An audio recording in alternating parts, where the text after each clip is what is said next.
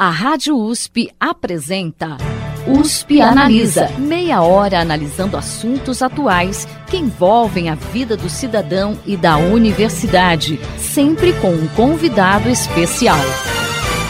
USP Analisa.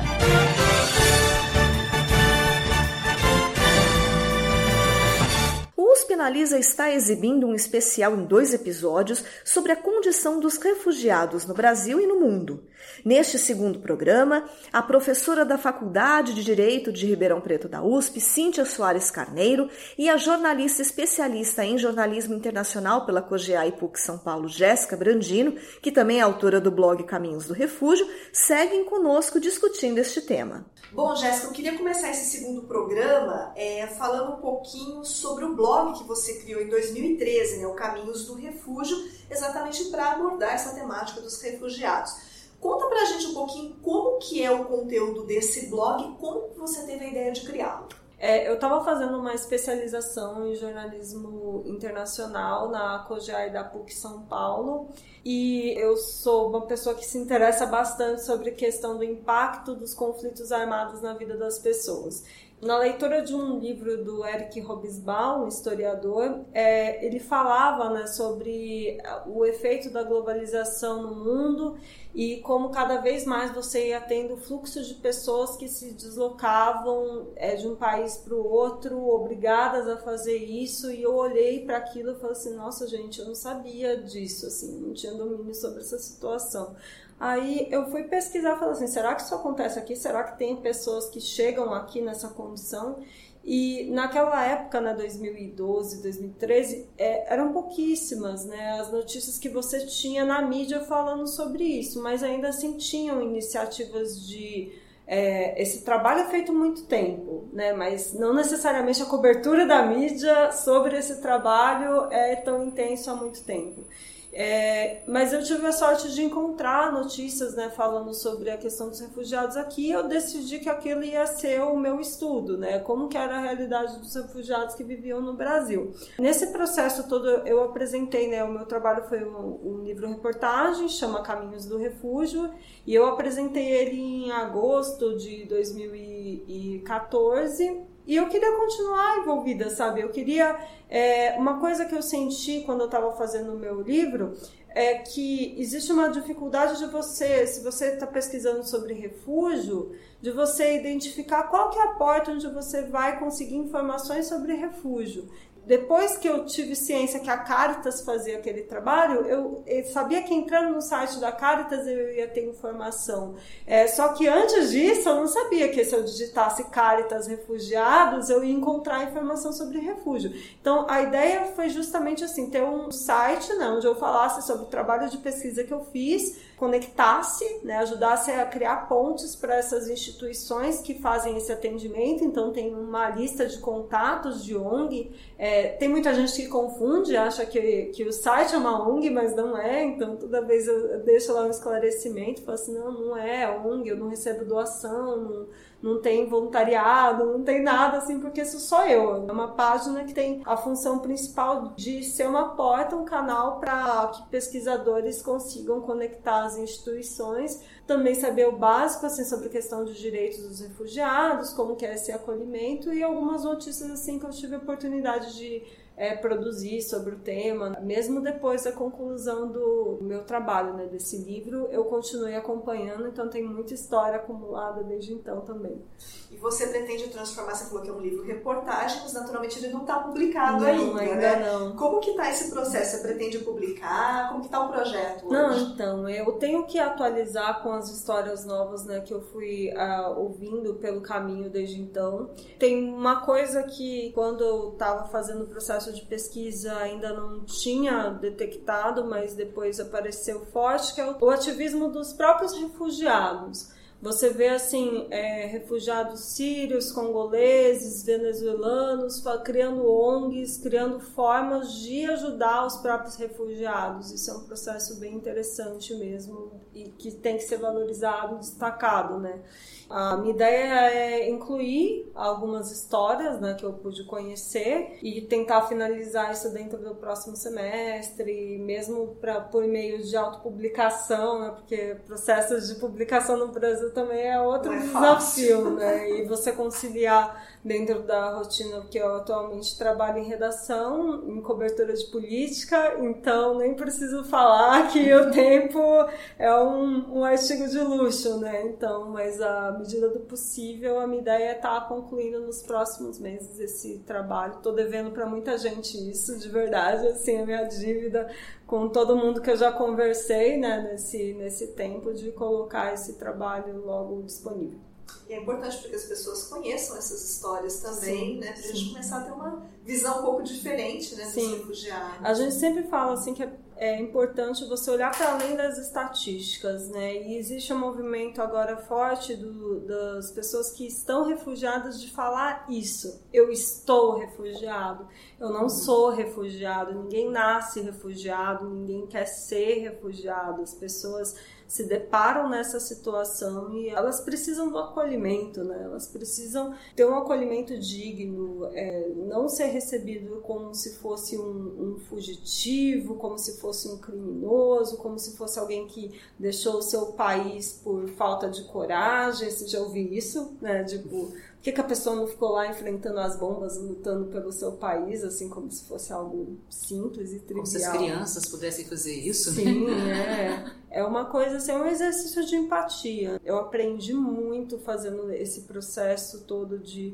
de escuta é você ver o nível de resiliência dessas pessoas é impressionante. Você escuta as histórias e você fala, nossa, meu Deus, como que essa pessoa sobreviveu? É, é a primeira questão assim que eu me fazia. Será que eu conseguiria pensar é, nessa forma de conseguir manter minha vida? Da pessoa assim conseguir entrar num porão de navio de alguém assim conseguir ajuda e ir pulando de fronteira em fronteira até chegar no destino final. Eu acredito assim, se, se quem estiver ouvindo, né, tiver a oportunidade de conhecer um refugiado em algum momento da vida, para e escuta a história dessa pessoa. Você não vai se arrepender.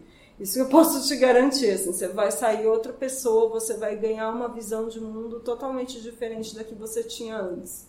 Eu quero destacar a importância do trabalho da Jéssica, porque até 2013 e 2014 nós não tínhamos nada, não se dava visibilidade nenhuma para essa situação. Né? Não existiam nem dados estatísticos. Só a partir de 2012, 2013, 2014 é que começam nas, nas universidades a haver a organização de grupos de pesquisa. Tem a, hoje a OB Migra que com a parceria com o antigo Ministério do Trabalho que começa a sistematizar esses dados mas não é, não é só importante você ter números, embora isso nem isso a gente tinha, né? Mas é justamente dar voz para essas pessoas, é mostrar quem são essas pessoas, né? Não é só um número, mas nem isso nós tínhamos. Então, é, é eu quero destacar isso, a importância do trabalho da Jéssica nesse aspecto, né? Porque ela começa a sistematizar dados e, inclusive, esses dados, né, Jéssica, só uhum. existiam nas associações de acolhida, não Sim. eram dados institucionais. Esses dados institucionais começaram a ser produzidos muito recentemente. Uhum. E principalmente, se eu estou refugiado, a gente tem que dizer isso.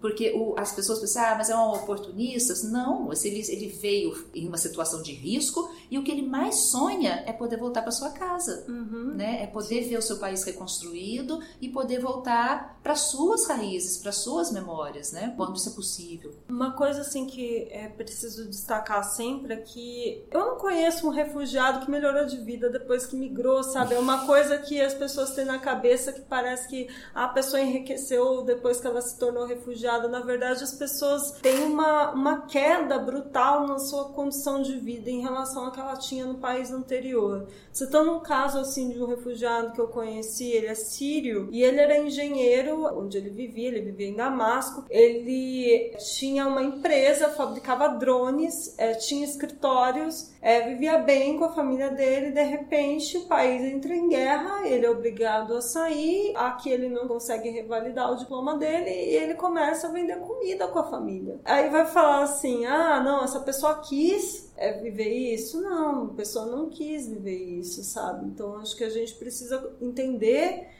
é fundamental, né? A desinformação leva muito ao preconceito, né? A xenofobia se alimenta principalmente disso, né? Você achar que vê o outro como inimigo, né? A barreira do outro sempre. Então você tem que ver que você tem muito mais em comum com esse sírio, com esse congolês, com esse venezuelano que está chegando aqui do que você pode imaginar. Queria puxar essa questão que você falou em relação às profissões, né? Em relação né, à atuação das universidades, né, a gente sabe que a Lei 9474 de 1997 determina que o reconhecimento de diplomas dos refugiados, bem como o ingresso nos cursos né, aqui no Brasil, sejam facilitados. Infelizmente, ainda são poucas as universidades que têm portarias e decretos para essa finalidade. Vocês acreditam que além desse sentido de facilitar o ingresso, de facilitar o reconhecimento, como que as universidades também podem agir para é, acolher melhor os refugiados? Bom, no, programa anterior, eu me recordo que você, inclusive, perguntou sobre direitos dos refugiados, e isso está previsto na lei uns poucos direitos que eles teriam em relação aos demais imigrantes, que é justamente uma forma facilitada de reconhecimento de diploma. O que, que seria isso? Ele não tem condição, como também já foi mencionado nas, nas, nossas conversas, né? Ele não tem condição de carregar todos os documentos quando ele vem. Muitas vezes tudo foi destruído, foi, foi queimado. Então é nesse sentido, você não pode ter um nível de exigência em relação a, a provar qual foi o seu currículo, qual que é, cadê o seu diploma, qual que é a sua grade horária, porque muitas vezes ele não tem como mostrar isso, né? Então, o reconhecimento de diploma é em relação a isso é, nós temos também um outro benefício, que é a facilitação para que ele ingresse nos cursos regulares, não apenas no reconhecimento de diploma, mas que ele possa cursar a graduação aqui, ou então a, uma pós-graduação. Mas para isso não é automático. Cada universidade tem que ter no seu regimento próprio um modelo de ingresso. Então, depende muito da iniciativa de cada universidade de fazer isso. Então, nós temos, assim, eu acho que uma das primeiras universidades que fizeram isso foi a Universidade de Juiz de Fora. É, depois, Minas Gerais, as federais, uhum. principalmente, começaram aos poucos criar um regimento para criar um outro tipo de seleção. Não que não exista uma seleção, não que ele seja uma matrícula automática, mas ele não vai se submeter a um vestibular como o brasileiro. Ele tem que ter uma outra forma de seleção, porque ele não conseguiria entrar numa universidade se ele tivesse que prestar vestibular, normalmente, como todos os nossos alunos. Então, mas isso depende de uma boa vontade, de uma iniciativa de cada universidade para criar o seu próprio sistema. Isso pode variar de universidade para universidade. E também no, no, aspecto do reconhecimento de diplomas, o ideal seria que nós tivéssemos uma sistematização sobre isso né, em cada universidade. Nesse aspecto, eu acho que a USP poderia melhorar muito.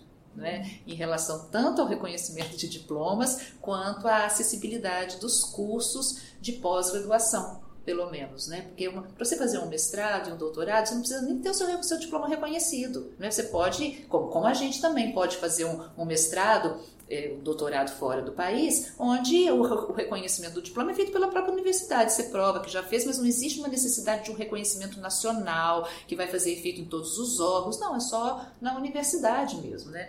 Então, acho que a gente poderia, a USP também, avançar nesse sentido, tanto no aspecto de possibilitar que a gente não perca o trabalho dessas pessoas que são qualificadas, né? como a Jéssica disse, a gente tem engenheiros, não é? a gente tem médicos, a gente tem odontólogos, sírios, enfermeiras, que vêm para cá e que poderiam ser absorvidas pelo mercado de trabalho brasileiro. Precisamos dessas pessoas e, no entanto, tem uma, uma que a gente diz um desperdício de talento, né? um desperdício de qualificação. Mas também facilitar que esses jovens, porque muitos vêm assim ainda crianças, ainda adolescentes, né? que eles possam cursar uma universidade no Brasil. A professora Cintia falou da falta de dados, né, que a gente tinha até pouco tempo em relação à questão do refúgio. É, esse ano, em maio, a gente teve um um grande salto com uma pesquisa produzida pelo Acnur com as universidades que integram a chamada Cátedra Sérgio Vieira de Mello.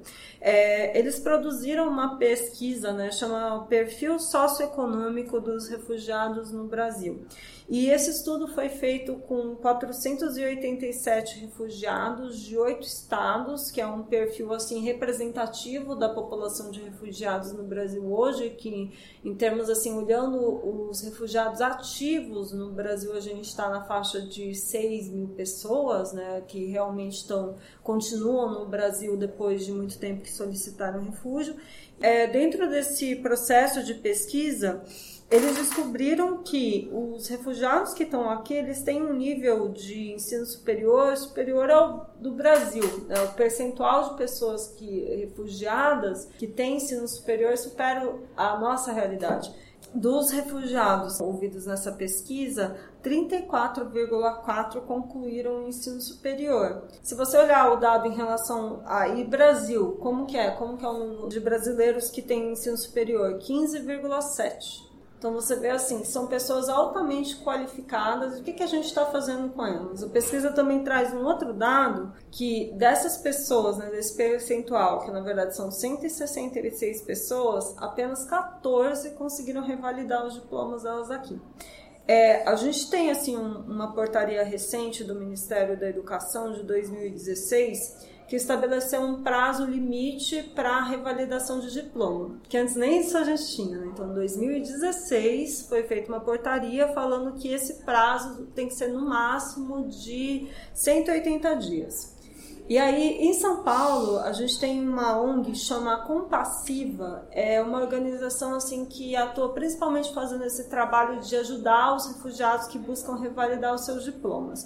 E numa entrevista né, dessa ONG ao jornal Estado de São Paulo, em agosto desse ano, eles destacaram a informação de que eles iniciaram é, 147 processos de revalidação e conseguiram ter sucesso só em 32 e que esse processo muitas vezes extrapola anos, né? E a pessoa não consegue revalidar o diploma delas. O que que acontece? Né? A professora Cíntia já falou que tem outras portas de entrada para o ensino superior para quem é refugiado aqui. Eu conheci vários solicitantes de refúgio, né, que nesse processo de ver que o diploma não, não conseguiria ser revalidado, optou por entrar na universidade de novo e cursar a universidade, porque é mais rápido e menos custoso custoso fazer a universidade do que fazer o processo de reconhecimento. É, por essa portaria do MEC de 2016, no ano seguinte, né, 2017, foi criada uma plataforma chamada Plataforma Carolina Bori, que é para facilitar esse processo né, de revalidação de diplomas. Então, ela tem lá o estrangeiro que chega no Brasil quer revalidar o diploma dele, ele acessa ali e consegue mandar as informações. Só que assim, o nível de exigência é o que a professora Cintia colocou, é altíssimo. Você coloca várias coisas que um refugiado não vai conseguir fazer. E tem um detalhe que eu acho que é importante nesse processo, que é uma, um avanço, né? Mas uma exigência para revalidação era você ter a tradução juramentada do seu diploma, que é um processo muito caro. Eu não sei de dizer quanto que é, mas eu sei que é caro. Aí, nesse processo né, de, de tradução juramentada, eles eximiram, você falou assim, ah, se você tem o, o diploma nesses idiomas, você não precisa fazer tradução. Eu acho que é é, inglês, espanhol e francês, se não me falha a memória. Mas e o sírio que chegou e o diploma está em árabe, então ele vai lá e vai buscar uma forma de, de fazer essa tradução. Aí, novamente, entra a sociedade civil. Existem advogados que fazem esse contato, fazem um processo pro bono, por exemplo, tem uma ONG em São Paulo chamados que tem um trabalho assim com, com advogados e tradutores que também ajudam nisso, e essa ONG é compassiva que é focada também em ajudar nesse processo. Mas, novamente, né, a desinformação é uma pedra no caminho de quem precisa acessar esse direito. Se a pessoa não sabe que existe uma ONG que faz esse processo e tudo mais, ela simplesmente desiste. Porque quando ela vê que ela vai precisar de chutando 10 mil reais para você validar um documento, né? É Ninguém tem, né? Não tem. É mais do que isso. assim, as coisas que eu já ouvi, assim, os preços que eu já ouvi, em torno de 20 mil reais, 30 mil reais para revalidar um diploma. Não tem condição. Infelizmente, a gente está quase chegando ao final do programa, mas eu queria que vocês fizessem uma análise. É, a gente tem visto uma onda nacionalista atualmente em todo o mundo. Vocês acreditam que essa onda pode ter impacto sobre a recepção de refugiados é, num contexto global e também aqui no Brasil? Que perspectivas vocês veem nesse sentido? Bom, assim, de fato, essa onda nacionalista é principalmente nos países é, centrais, né? Assim, principalmente na Europa, nos Estados Unidos. E nós já, já vimos é, no sentido de, de uma política da União Europeia, principalmente, de externalização de responsabilidade. Então, qual que é o objetivo da União Europeia hoje? Você fazer centros de recepção do refugiado e do imigrante também, mas do refugiado fora da Europa. Então, com isso, a Europa fez em 2016 um acordo com a Turquia que é a fundo perdido, é um financiamento para que os imigrantes ou os refugiados fiquem na Turquia. Ou seja, se eles chegarem via Turquia na Grécia, por exemplo, a União Europeia poderia, ou a Grécia poderia devolver, não seria, não estaria em violação ao não refoulement, à não devolução.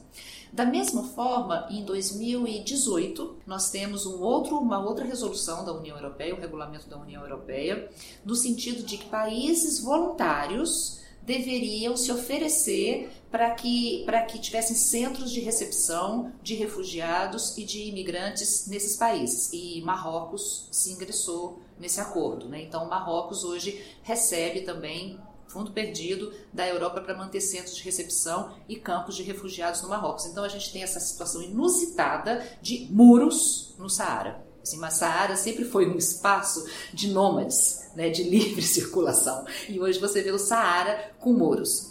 Com isso, nós temos também na Líbia, e, a, e, acontece que na Líbia, assim, uma desgraça muito grande. A gente teve uma, uma matéria importante, acho que se não me engano, do Intercept, é, internacional sobre os mercados de escravo né, de, na, na Líbia. Né?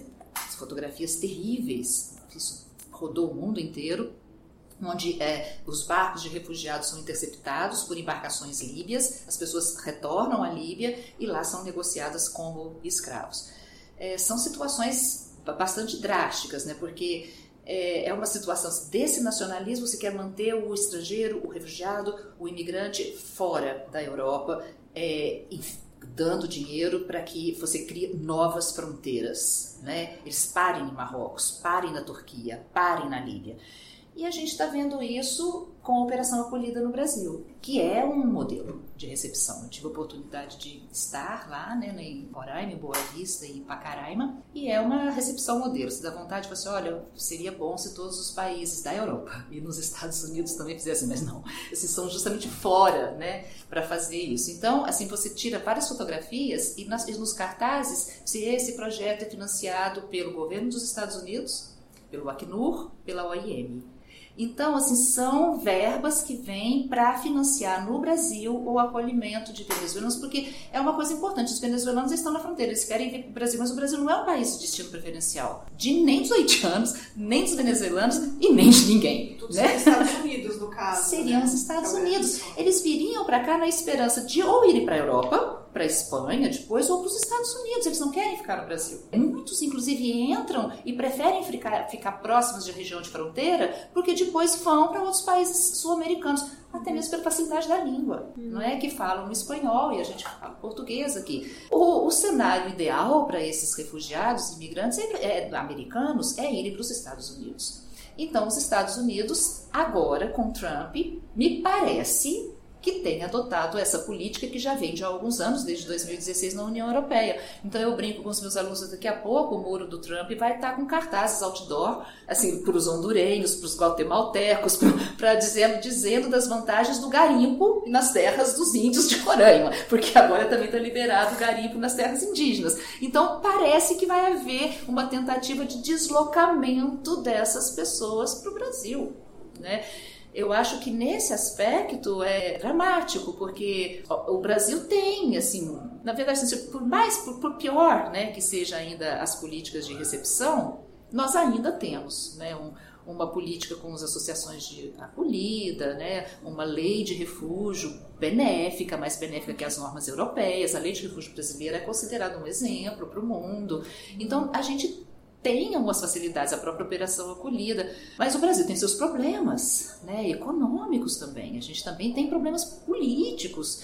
Então não é uma, nunca será uma recepção adequada, porque se assim, uma coisa é a acolhida e depois é a interiorização e é de fato a integração dessas pessoas. Como é que vai ser essa integração? Ok, se essa pessoa tiver mais recursos econômicos, como grande parte dos venezuelanos tem recurso econômico para virem, podem se estabelecer de uma forma melhor, mas nós temos também pessoas que estão em extrema vulnerabilidade econômica. O Brasil não pode se comparar com uma Alemanha, embora é muito interessante uma dissertação de mestrado recente que, que uma aluna de letras fez né, no Instituto de Estudos Árabes, e eu tive a oportunidade de participar da banca dela, ela faz uma comparação, uma entrevista com sírios que estavam no Brasil e com sírios que têm parentes na Europa. E por incrível que pareça, é, o Brasil ainda é muito melhor do que para ir para a Alemanha. Porque, por exemplo, na, eu não sabia desses dados, eu fiquei surpresa, porque na Alemanha, mesmo o refugiado, ele tem um local certo para morar, ele de fato recebe ali uma bolsa, alimentação, aluguel, mas ele não pode trabalhar, ele não pode empreender. Não é? E essas pessoas são muito resilientes. No Brasil não existe esse impedimento, tanto que, os, que com pouco que eles têm, ele consegue montar uma lojinha de comida, ele consegue empreender, mesmo que seja na casa dele uhum. né, as mulheres na casa dele. Então ele consegue sobreviver. Então ele, a possibilidade de se inserir no mercado no Brasil é melhor do que na Alemanha. Então quando eles começam a conversar com os parentes, o objetivo era ir para a Alemanha. Aí na Alemanha você não fica aí mesmo porque aqui eu, eu, tenho que viver nesse prédio, com esse pouco recurso, eu só convivo com essas pessoas, é muito difícil integrar quando a sociedade é alemã e não posso trabalhar. Professora Cíntia destacou né, no, no programa passado é, a história né, da legislação de refúgio no mundo, né, como que ela surgiu, né? Você mesmo Thaís, perguntou, né? Ah, isso tem a ver com a Segunda Guerra Mundial? Sim, tem a ver com a Segunda Guerra Mundial. E quando a gente olha, assim, tem um mapinha que você consegue acessar no site do Acnur é, para ver quais os países que reconheceram né, a Convenção do Refúgio no Mundo. E você olha assim, a Europa inteira reconhece. Por que, que, a Europa reconheceu? Porque ela precisava né, desse processo de acolhimento diante do, do que aconteceu na Segunda Guerra Mundial.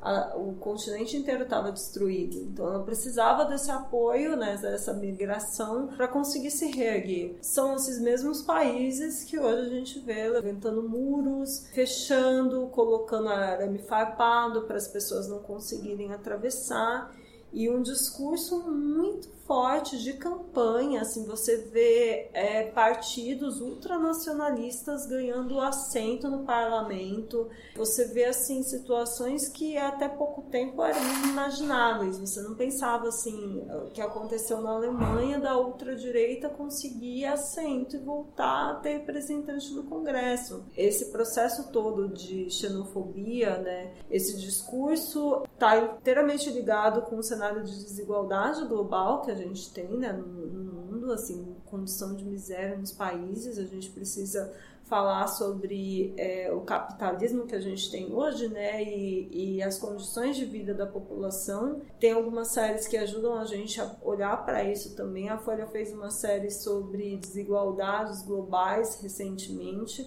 eles fazem entrevistas, por exemplo, com pessoas é, que estão em, em, Londres, na periferia de Londres, para saber como que ela vive. E você vê assim, ah, por que, que essa pessoa tem raiva do imigrante?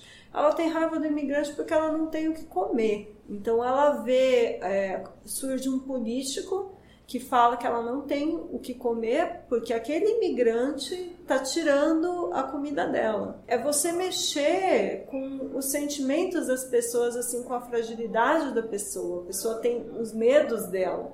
É você mexer com o emocional. A pessoa não quer ver a família passar fome. Então, entre eu ver a minha família passar fome e esse refugiado migrante não entrar no meu país, você não tenho nem dúvida do que, que eu vou fazer, né? Eu não vou deixar esse migrante entrar. Então você cria várias ondas, assim como foi feito né, no processo da Alemanha nazista, de você identificar o judeu como culpado é, da degradação econômica da Alemanha. Você não tem o que comer porque o judeu está tirando seu alimento. A gente está vendo esse discurso voltar repaginado na figura do imigrante ali. É extremamente preocupante. É, se você tiver a oportunidade de ver um documentário sobre um processo de eleição na Europa, você, em qualquer país, você vai ver esse discurso muito forte. Isso é um discurso de campanha e esse discurso elege pessoas atualmente. Assim, as pessoas é, são eleitas porque elas defendem o fechamento da fronteira, elas são eleitas porque elas defendem que o país é o nosso. A gente vê o Trump mais aqui perto, né, com esse discurso muito forte contra os imigrantes. Essa não foi uma marca tão forte né, do discurso de campanha daqui, mas a gente viu alguns, algumas pessoas em Roraima, por exemplo, né, parlamentares da, da, do estado fazendo esse discurso de fechamento de fronteira. Por sorte, a gente ainda pode ter esperança, porque a gente viu assim, pessoas fazendo esses discursos que não foram eleitas, né, não foram reeleitas para estar tá ali. E eu acho que aí entra de novo o nosso papel, né? Você falou na questão anterior de qual é o papel da universidade, eu acho que é justamente conscientizar, né? A gente vai participar de um evento agora justamente para fazer esse diálogo, né? E você faz um processo assim de levar a informação adiante, né? Cada um assim, um diálogo que você tem com o seu grupo de família, né, que é o ambiente inóspito né, dos dias de hoje, o discurso que você tem com a sua tia em casa, é, quando ela fala sobre ah, aquele haitiano que eu encontrei na rua, ah, o que que vem aquela pessoa com, com cabelo coberto, sabe? O discurso que a conversa que você tem dela pode fazer diferença. Pode ser que essa pessoa não leve essa, esse discurso adiante mas ela vai pensar, eu, eu tenho esperança de que ela vai pensar duas vezes quando chegarem com essa informação com ela. Ela vai pelo menos querer te ouvir, ela vai querer assim, olha, é, é me falaram isso, é isso mesmo? Porque é, eu sou jornalista, né? A gente está num momento muito forte de disseminação de notícias falsas por redes sociais, por WhatsApp, e a gente tem que realmente é, ter responsabilidade, né? De haver ah, alguma coisa que opa, isso daí é falso, olha saudado disso, conversar. Óbvio que a gente vai encontrar muita gente pelo caminho que não quer saber de diálogo. Mas a gente tem que ocupar os espaços onde eles, eles existem, né? Bom, infelizmente o nosso tempo chegou ao final. É, tivemos a oportunidade de receber hoje aqui a docente da Faculdade de Direito de Ribeirão Preto da USP, Cíntia Soares Carneiro, e a jornalista especialista em jornalismo internacional pela COGEA e PUC São Paulo, Jéssica Brandino, que também é autora do blog Caminhos do Refúgio, contou um pouquinho para a gente aqui de como foi o trabalho nesse blog. Elas que estão aqui no Instituto de Estudos Avançados, Polo Ribeirão Preto. A gente está gravando esse programa no final de novembro e elas estão aqui para um evento, né, para exatamente discutir esse tema de refugiados, como a Jéssica colocou. Muito obrigada pela participação de vocês hoje aqui. Eu que agradeço o convite, é sempre um prazer conversar com você, Thaís. Muito gostoso a gente poder divulgar, né, assim, conversar sobre temas que são não só importantes para o Brasil, mas para o mundo todo, né? Uhum, sem dúvida, eu estou muito feliz, assim, honrada em poder participar desse programa, né, ter esse debate com a professora Cíntia. Adorei, aprendi muito, né? Espero que quem esteja do outro lado também tenha aprendido também com a gente. Bacana, muito obrigada novamente. O programa de hoje fica por aqui. Até a próxima semana. Você ouviu USP Analisa, um programa da Rádio USP Ribeirão em parceria com o IEA, Instituto de Estudos Avançados Polo Ribeirão Preto. Produção do Serviço de Comunicação Social da USP e do IEA. Coordenação Rosimeire Talamone. Apresentação Thaís Cardoso.